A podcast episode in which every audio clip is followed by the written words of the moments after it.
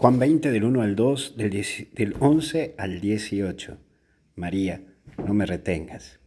Y lo primero es de madrugada. Y en la vida hay momentos que no vemos bien las cosas, hay cositas que no tenés en claro en tu corazón y en tu cabeza. En eso es bueno esperar y aprender a mirar.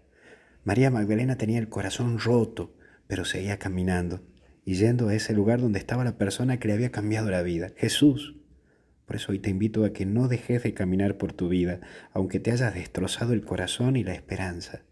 No, no dejes, por favor, no dejes que esto te destruya, que te tire abajo. No dejes de seguir caminando. Por eso, búscalo a Jesús, el que te cambió y cambia la vida. Sí, búscalo a Jesús, que Él sigue cambiando tu corazón y sigue cambiando tu vida.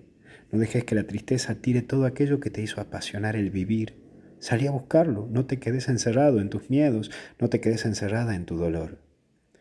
Pero también entra de por qué lloras, qué es lo que hoy te hace llorar y te hace perder el centro. Viví la espiritualidad, volvé a hablar con Jesús, no dejes que las lágrimas te hagan perder el centro de tu corazón. ¿Cuántas lágrimas hay en vos y en mí que nos hacen sentir impotentes y solos? Pero sin embargo Jesús nos quiere llenar de Él. No dejes de mirar a Jesús para que calme tu corazón. Y por último, anunciar. María sale y anuncia, muestra que Jesús está vivo. De las lágrimas a la alegría se puede pasar por la fe.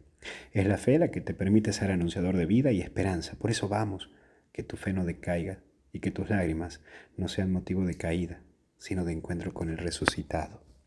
Que Dios te bendiga, te proteja, te acompañe, en el nombre del Padre, del Hijo y del Espíritu Santo, y con Jesús hasta el cielo no paramos.